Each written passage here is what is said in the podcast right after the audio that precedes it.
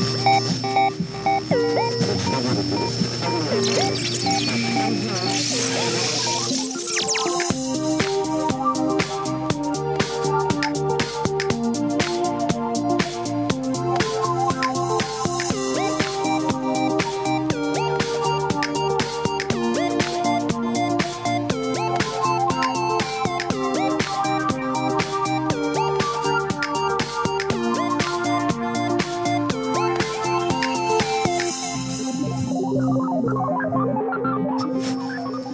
Probablement remarqué, la durabilité des produits que nous choisissons est devenue un enjeu de plus en plus important dans notre vie quotidienne. C'est même devenu un enjeu clé pour les entreprises qui cherchent à réduire leur impact sur l'environnement et à répondre aux attentes des consommateurs. En choisissant des produits tech plus durables, nous pouvons réduire notre impact sur l'environnement et économiser de l'argent à long terme en évitant les coûts de remplacement fréquents. Choisir des produits tech plus durables, ça signifie aussi choisir des produits conçus pour durer plus longtemps, des produits qui peuvent être réparés et mis à niveau plutôt que jetés et remplacés. Mais et tu l'as peut-être déjà remarqué, la durabilité ne se limite pas aux avantages environnementaux et financiers. Non, non, les, produits tech plus durables peuvent également offrir une meilleure expérience utilisateur. Ils sont conçus pour durer plus longtemps et sont souvent plus performants et plus fiables. Alors, choisir des produits tech plus durables, qu'est-ce que ça change pour la planète? Et si vous pouviez choisir entre deux entreprises proposant des produits similaires, mais que l'une d'entre elles était connue pour son engagement envers la durabilité, laquelle choisirais-vous? Choisirais-tu? Pour bien comprendre ce que le fait de choisir des produits plus durables change dans tout le modèle, j'ai invité dans ce nouvel épisode du podcast Le Digital pour tous Benoît Delporte. Il est cofondateur de Bilong, le site de e-commerce qui propose des produits sélectionnés pour leur durabilité. Bonjour Benoît. Bonjour. Ravi de t'accueillir ici. Première question, avant de prendre les questions des, participants qui sont en direct avec nous sur LinkedIn et sur Twitch. D'où est venue l'idée, d'où est venue l'étincelle de monter Bilong, cette entreprise qui propose des produits sélectionnés pour leur capacité à s'engager dans une relation durable? Ça t'est venu comment cette idée? Alors nous, en fait, on, est parti à la base sur euh, notre concept, c'était un magasin un peu comme VP, tu vois, sur un déstockage de, des produits électroménagers. Et, euh, et, on a construit ce magasin-là. Et puis au bout de deux ans, avec mon associé, on s'est posé la question de dire mais comment on peut avoir nous de l'impact et comment on peut reproduire ce qu'on fait euh, personnellement euh, de notre côté en limitant notre impact écologique? Comment on peut faire dans, dans notre boulot? Et puis on s'est rendu compte qu'il y avait un phénomène en, en 2014-2015 qui était de plus en plus prégnant, qui était l'obsolescence programmée, et qu'on voyait de moins en moins de réparateurs et que les produits duraient de moins en moins longtemps. Et on s'est dit mais qu'est-ce qu'on peut faire à notre niveau? Et on s'est dit, bah, je pense que nous, euh, notre, ambition, comment on peut euh, faire en sorte de transposer ça professionnellement, c'est de faire durer les produits les plus euh, longtemps possible. Et du coup, c'est là qu'on a lancé Bilong et qui s'appelait Ma Garantie 5 ans avant, où on a sélectionné les produits les plus durables et on les a garantis 5 ans gratuitement. Bien vu cette étincelle. Comment vous y prenez pour, sélectionner les produits justement sur votre site? Nous, on existe euh, depuis 2012, euh, donc du coup, on a pas mal de data sur les, sur les taux de panne. Et du coup, en fait, depuis 2016 euh, qu'on a lancé le, site internet, on a créé ce qu'on appelle un indice de durabilité. En fait, on est les premiers à avoir créé ça en France, slash en Europe, où en fait, on ne sélectionne sur notre site que des produits durables selon l'indice qu'on a créé. Et l'indice, en fait, il se base sur quatre grands critères, qui est le taux de panne, qui représente 30% de la note, la disponibilité des pièces euh, détachées pour que le produit puisse être réparé facilement. Euh, on demande aussi aux consommateurs, quand ils changent le produit, combien de temps ils ont gardé leur ancien produit pour savoir bah, quelle est la durée de vie moyenne euh, d'une marque et, de, et, et, du produit. Et on, demande, on prend aussi un score de fiabilité d'une association de consommateurs. On matrice tout ça, on crunch toute la data et ça nous donne un indice. Et du coup, nous, ce qu'on a, le parti pris qu'on qu'on a, par rapport à tous les autres, c'est qu'on ne prend que des produits durables. Donc en fait, tous les produits qui étaient dans notre catalogue au début, eh ben, tous ceux qui ne répondaient pas aux critères qui étaient 80 de score minimum, on les a enlevés du catalogue et du coup, on n'a pris que les produits qui avaient un score minimum de 80. Quand tu dis, bon, la data est au centre, euh, vous avez enlevé tous les produits qui passaient pas la barre des 80. Globalement, vous en avez enlevé quel pourcentage? On a enlevé 25% euh, à peu près. 25%. Je prends la question de, Laura, euh, qui est sur Twitch et qui te demande pourquoi ce changement de nom? Euh, Est-ce que c'est lié à une envie d'internationalisation? Alors pourquoi on a changé de nom euh, Pour deux raisons. La première raison, c'est que nous, en fait, notre concept, il est sur la durabilité. Et la durabilité, elle peut s'exprimer d'une manière. Un produit durable, il peut être garanti 5 ans, mais il peut être garanti 10 ans, garanti à vie, il peut être garanti 2 ans, mais reconditionné. En fait, la durabilité, elle s'exprime de mille et une manières. Et nous, euh, aujourd'hui, bah, du coup, garantie 5 ans, ça nous bloquait sur le fait que, bah, en fait, on pouvait vendre que des produits garantis 5 ans. Et là, le fait de s'appeler Bilong, faire durer, être long en anglais, nous permet d'exprimer la durabilité bah, de plusieurs manières et de ne pas se cantonner à des produits garantis 5 ans. On va pouvoir se lancer sur le reconditionné bientôt. On va faire du meuble et de la cuisine garantie 7 ans. Et de ne pas se poser de questions quand, euh, en fait, la garantie 5 ans n'est qu'une exécution de la promesse de durabilité. Et nous, on est sur la durabilité et la garantie 5 ans n'est que la promesse. Bien vu, bien vu. Et, sur la deuxième partie de la question de Laura, euh, il y a aussi une envie, de partir à l'international ou pour l'instant vous êtes vraiment franco-français?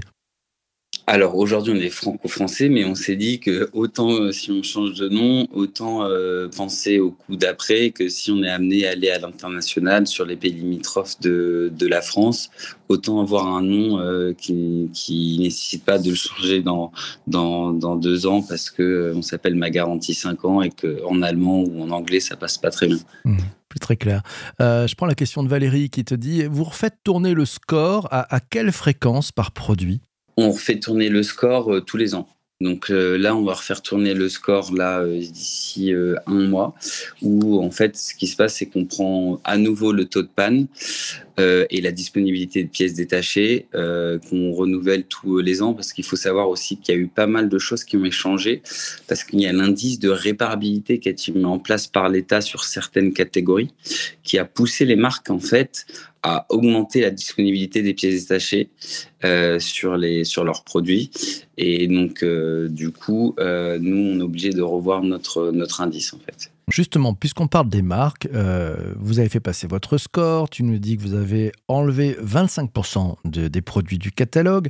Bon, vous travaillez avec des grandes marques, certains de leurs produits peut-être se sont fait sortir de la photo. Comment ils ont vécu ça?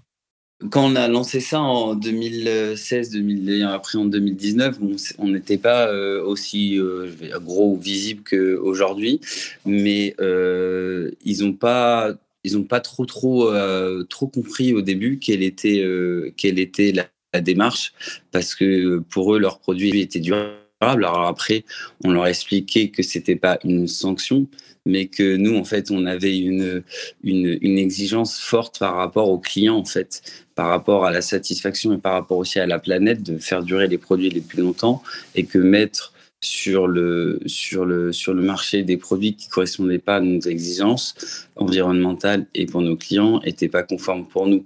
Donc euh, en 2016-2019, c'était quelque chose qui n'était pas forcément euh, audible autant qu'aujourd'hui. En 2022, avec ce qu'on a entrepris, nous, ce qu'a pu faire Darty comme le choix durable ou l'indice de réparabilité ou l'indice de durabilité que l'État est en train de prôner aussi de son côté, on voit que ben, euh, les, les, marques maintenant sont sensibles à ça et que maintenant elles valident notre démarche et qu'elles comprennent et elles essayent de voir bah, comment nous on l'a construit, c'était quoi notre démarche pour qu'elles aussi elles s'améliorent parce qu'en fait, ce qu'on a créé nous devient en fait une norme globale française slash européenne. Donc, euh, pas qu'on nous sommes complètement à l'initiative de ça, mais le mouvement qu'on est en train de créer avec différents acteurs dans la réparation, avec Darty, etc., fait que ça pousse les marques à mettre sur le marché des produits de bien meilleure qualité. Ça, veut dire que la, formule, elle est mise en, open source, cette formule, pour mesurer ces indices ou pas? Euh, la formule, elle n'est pas mise en open source parce que euh, pour avoir échangé pas mal avec, euh, nous on travaille pas mal sur les GT transversaux, on l'a fait pour l'indice réparabilité, un peu moins sur durabilité, c'est que notre indice de durabilité, il travaille pas mal sur le passé. Et donc du coup, en fait, tu dois avoir en fait une analyse du taux de panne dans le passé. Et quand tu mets sur le, sur le marché des nouveaux produits, bah, tu ne connais pas son taux de panne, tu connais pas son euh, combien de temps les consommateurs l'ont gardé, etc. dans le dans le passé. Donc du coup, c'est pas quelque chose qui est réplicable. Mmh Donc euh, la nouvelle euh, mouture de l'indice de durabilité qui va être fait par par l'ADEME, par le GIFAM et par par l'État français ne s'inspire pas, enfin prend en considération nos travaux, ce qu'on a fait, mais c'est pas quelque chose qui est réplicable à l'échelle à l'échelle globale en fait. Très clair, très clair. Tiens, je te pose la question, c'est celle de Vincent. Il te demande quel est le lien réel entre grande marque, prix bas et durabilité réelle? Il y, a, il y a quand même une, vraie euh, corrélation. Je, je, je, vais prendre une petite anecdote. Tu prends par exemple un lave-linge miel, qui est des produits qui sont les plus durables chez nous, qui ont un indice de 99 ou 98 chez nous. En termes de conception, c'est des produits qui n'ont pas changé. Alors, c'est des produits qui valent entre 700 et 1000 euros, mais le poids d'un lave-linge miel, c'est toujours à peu près 80-90 kilos. Ça veut dire qu'ils n'ont pas fait de compromis sur le choix des matériaux qu'ils ont mis dans leurs produits. Et du coup, les produits ils sont aussi durables qu'il y a 20 ou 30 ans. Et que quand vous achetez un produit miel, vous pouvez le garder 15, 10, 15, 20 ans. Si vous prenez un produit, maintenant aujourd'hui, vous êtes capable de trouver un lave-linge, enfin, je vais pas citer de marque, mais un, lave-linge à 200, 250 euros. Vous, 250 euros, vous en avez pour votre argent. Et le lave-linge, il va, il va durer moins longtemps, il va laver euh, moins bien, il va faire attention moins aussi aux vêtements, etc. Donc forcément, il y a une, il y a une, il y a une corrélation. Ok, je reprends, je vais prendre la question de, Charles parce qu'on parle de durabilité. Bien évidemment, ça s'inscrit aussi dans des euh, objectifs de, développement durable. Euh, Charles te pose la question et te dit est-ce que la distance avec les fournisseurs, parfois en Chine, impacte vos choix pour mettre ou retirer des produits du catalogue? Aujourd'hui, euh, non, parce que malheureusement, il y a euh, quasiment aucun produit qui, euh, qui sont produits en France, à part la marque de Dietrich sur les fours et sur les plaques de cuisson. Et si on avait voulu faire un, un, site internet où on ne sélectionne que les produits avec les kilomètres, les distances où sont produits les produits, ça aurait été assez délicat parce que beaucoup se font quand même en Asie. Mais il faut faire attention, il ne faut pas mélanger euh, l'origine euh, du, euh, du, produit et son impact écologique parce que vous prenez un iPhone, c'est des produits qui sont très qualitatifs avec un cahier des charges qualitatif, ils sont tous faits en Chine. Vous prenez un lave-linge Samsung, il est fait en Corée du Sud. pareil pour les LG ou un peu en Chine ou parfois dans des pays limitrophes. N'en demeure moins que ça reste des produits de qualité. Euh, autre question, c'est celle de Valérie. te dit est-ce que les difficultés d'approvisionnement dues à la situation actuelle ont une influence sur les scores ou, ou pas du tout? Alors pas sur les scores, mais sur les ventes. sur les ventes, d'accord. non, mais c'est vrai qu'on a, enfin, tout le monde connaît les difficultés euh, d'approvisionnement et, euh, et, du coup, ça fait deux ans euh, effectivement qu'il y a plein, il y a beaucoup de produits où on n'a pas les différents composants, donc impossibilité de les mettre à la vente ou que tout simplement les composants ont explosé en, en termes de, de prix. Du coup, c'est une répercussion sur le prix d'achat et de facto sur les prix de vente, donc des produits euh, moins, moins vendables. Mais pas, euh, pas d'impact sur la durabilité. On ne sanctionne pas les, les, les, marques euh, là-dessus. Tiens, Anne te pose une question. Bilong, c'est une équipe de combien de personnes? Aujourd'hui, on est 30. 30. On est 30, on est 30 personnes à Marne-la-Vallée à côté de Disneyland Paris. Ok, noté. Euh, j'ai une question à te poser, moi, c'est concernant tes clients. Euh, qu'est-ce qui les caractérise des, clients euh, qui achètent sur des sites traditionnels de, de, e-commerce, sur des produits de la maison, par exemple? Qu'est-ce qui les caractérise? Alors, les, les, clients qui, qui achètent chez nous, c'est principalement des clients qui ont des attentes bah, sur, euh, sur la durabilité et qui, euh, bah, qui euh, comprennent les, enjeux actuels et qui, et qui comprennent que c'est mieux de faire durer un produit le plus longtemps possible que d'essayer de le renouveler. Donc, quand ils achètent chez nous, ils, ont la conscience que le produit va durer un peu plus longtemps que les autres normalement et surtout qu'ils ont la garantie qui dure un peu plus longtemps parce que il est garanti 5 ans. Donc, euh, il y a une recherche sur le côté environnemental. Après, il y a une recherche aussi du côté prix parce qu'on est quand même un peu euh, moins cher que les grandes enseignes et on est garanti 5 ans. Donc, euh, il y a un rapport environnemental prix qui est quand même assez intéressant parce que c'est vrai que mine de rien, on le voit souvent dans toutes les études pour engager les gens.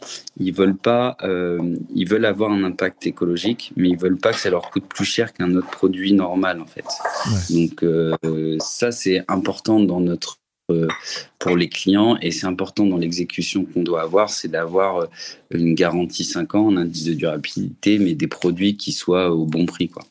Alice te, pose la question, elle te demande est-ce que vous avez prévu de proposer des, PC et des smartphones? Euh, Sur les PC, on n'a aucune expertise. Sur les reconditionnés du smartphone, euh, c'est quelque chose. Sur, les smartphones, c'est pas quelque chose qu'on va faire sur les neufs parce que aujourd'hui, euh, c'est des produits qui ont des durées de vie qui sont très très restreintes. À la limite, nous, notre positionnement, c'est de faire durer tous les produits les plus longtemps possible. Certainement, travailler sur du smartphone reconditionné ou peut-être sur de l'électroménager reconditionné. Tiens, Fabrice te, demande, vous visez aussi le, réemploi et l'occasion? Ouais, voilà, exactement. Donc là, on, est en train de travailler justement en interne sur comment on va pouvoir euh, réutiliser et remettre sur le marché euh, des produits électroménagers, en commençant par des lave-linges, des sèche-linges et les lave-vaisselle. Et après, on y, on y en voir euh, tout ce qui est smartphone. Sachant que nous, on a plus l'expertise sur le gros électroménager et pas trop sur, et pas du tout même sur tout ce qui est téléphone. Sachant qu'il faut savoir que sur l'économie du smartphone reconditionné, c'est beaucoup de sourcing. Tous les sites qui vendent du reconditionné, c'est en général du sourcing de produits reconditionnés, mais ils ne reconditionnent pas eux-mêmes. Euh, autre question, et ça sera peut-être la dernière question avant la, fin de l'enregistrement de cet épisode du, podcast.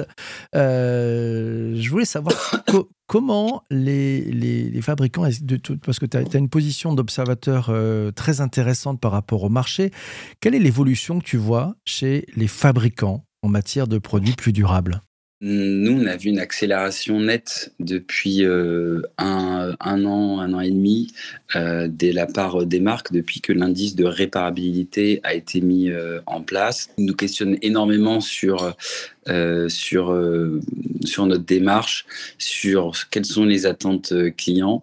Et donc, on le voit nettement maintenant, tous les produits qui sont mis sur le marché, qui ont un indice de réparabilité élevé, qui sont les lave-linges, et euh, les lave-linges, euh, il va y avoir les tondeuses, les différents, il y a une dizaine de produits. Les indices sont vraiment à la course, les, les marques sont à la course à créer des indices les plus élevés pour créer la préférence euh, de marque, pour rassurer les clients sur le fait que les produits sont facilement réparables. On voit qu'ils nous sollicitent de plus en plus pour faire des partenariats pour essayer de justement de valoriser leur, leur ADN ou pas de marques euh, durables. Certaines cherchent à faire un peu du greenwashing d'ailleurs. et, soyons, euh, vigilants, soyons vigilants, soyons soyons, vigilants. Mais euh, voilà, elles cherchent vraiment à, à, aller dans, dans ce sens-là parce que de toute façon, c'est une attente des consommateurs, c'est une attente des médias. on voit que l'État pousse pour ça et puis c'est une attente de la planète tout simplement et qu'à un moment, ils n'ont ont pas trop le choix que d'y aller. Euh, après, ce qu'il faut avoir en tête, c'est que souvent, euh, les marques, les, tout ce qui est R&D et innovation, euh, ça se passe dans les pays, soit dans pays d'Asie, soit en Europe, et que les considérations environnementales ne sont pas du tout les mêmes dans leur pays. Que l'indice de réparabilité, on est les seuls en France et l'indice de durabilité pour nous à l'avoir. Donc du coup, ces conceptions-là, à la base, elles sont pas prises en compte ce qui est vrai et ce qui est fort, c'est que dans notre pays, quand même, il, il y a plein de choses qui se passent mal, mais il y a des choses qui se passent bien. Il faut savoir qu'on est quand même en avance sur l'indice de réparabilité et sur l'indice de durabilité, et qui pousse du coup quand même des grands groupes à euh, changer leur, euh, leur RD, leur innovation, leur façon de développer des, des produits au niveau euh, global. Mmh. Et du coup, ça va ruisseler tout ça de tout, sur tous les autres pays, dans tous les autres continents, parce qu'en en fait, cette contrainte, elle, elle, est envoyée au niveau du, développement global, et bah, du coup, ça va ruisseler ensuite bah, partout dans le monde pour avoir des produits qui durent plus longtemps. Et que même produits qui sont des marques de distributeurs ou qui sont euh, euh, des produits entrée de gamme doivent avoir un indice. Maintenant, les gens regardent, même si c'est pas le critère de choix numéro un, les gens regardent l'indice de réparabilité et d'avoir un indice de 6 alors que tout le monde est à 8 ou à 9, eh ben, ça monte le marché. Ça oblige les, euh, les constructeurs à mettre sur le marché des produits de meilleure qualité qui vont alors pas durer forcément plus longtemps, parce qu'ils sont des indices de réparabilité, donc sur capacité à être réparés, mais au moins des produits voilà, qui sont plus facilement réparables et slash peut-être de meilleure qualité. Bah, c'est génial, ça nous ouvre. Donc on va dire euh, sustainable by design ou durabilité by design. C'est une bonne nouvelle. Merci beaucoup Benoît d'être passé ce matin dans, ce, dans cet épisode du podcast et bravo pour cette aventure passionnante. Merci à toi. Euh, merci à toi, merci à tout le monde. Merci beaucoup, merci à, toi et à vous tous d'avoir participé euh, jusqu'ici. Merci beaucoup. Merci à toi d'avoir écouté cet épisode du podcast sur ta principale plateforme de balado diffusion, le digital pour tous. Tu aimes ce podcast, n'hésite pas à le partager autour de toi. On se retrouve très très vite pour un prochain épisode. D'ici là, porte-toi bien et surtout, surtout, surtout, fais-toi plaisir. À ciao ciao ciao.